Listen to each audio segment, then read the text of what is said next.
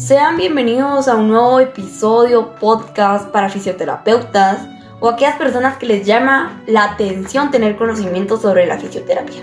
Yo soy Melanie Alexandra Sologistrada. Los temas que abordaremos en este podcast serán los siguientes. Número 1, ¿qué es la terapia ocupacional y su intervención? Número 2, ¿qué es la terapia física y su intervención? ¿Y qué clase de terapeuta debo ser? Sin nada más que decir, empecemos. ¿Qué es la terapia ocupacional?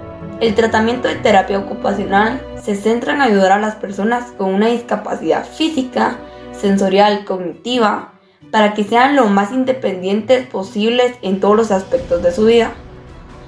Es una actividad coordinada por especialistas que introducirán cambios positivos en tu vida. La intervención del terapeuta ocupacional puede, puede proporcionarse en fases agudas, subagudas o crónicas de la enfermedad Cuanto antes intervenga, mejores resultados obtendremos.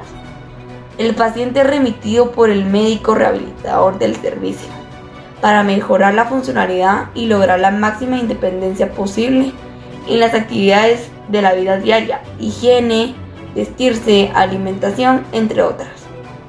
Finalmente, es recomendable que el terapeuta ocupacional haga varias visitas domiciliarias para analizar el entorno del paciente y así poder adaptarlo al nivel funcional que haya adquirido la persona a lo largo de su proceso de rehabilitación.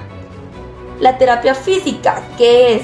Es la rama de la medicina que realiza tratamiento a las afecciones físicas de nuestro cuerpo a través del ejercicio o diferentes prácticas como la aplicación de frío, calor, agua, electricidad y masajes en estas áreas afectadas. Por otro lado, la fisioterapia también se encargará de diagnosticar aquellas enfermedades que afecten la capacidad de moverse o los músculos. Para ello utilizan pruebas eléctricas y manuales que proporcionan una visión general y precisa de la fuerza muscular, el movimiento de las articulaciones y el desarrollo funcional, entre otros problemas. Esta forma de tratamiento es útil para pacientes con enfermedades ortopédicas, neurológicas, degenerativas en el pre y post operatorio de enfermedades.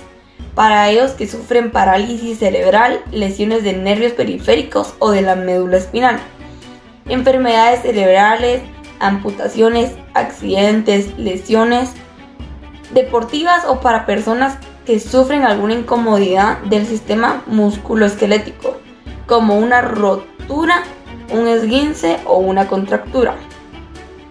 En general, todos los objetivos se establecen con el fin de aumentar o restaurar la capacidad del cuerpo, del paciente o cualquiera de sus partes para realizar actividades funcionales normales y para eliminar el dolor o la incomodidad causada por la lesión.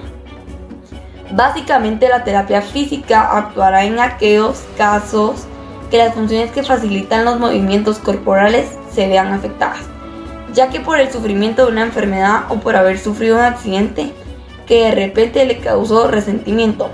Entonces su misión principal será restaurar su funcionamiento satisfactorio para que las personas puedan llevar a cabo su vida normalmente.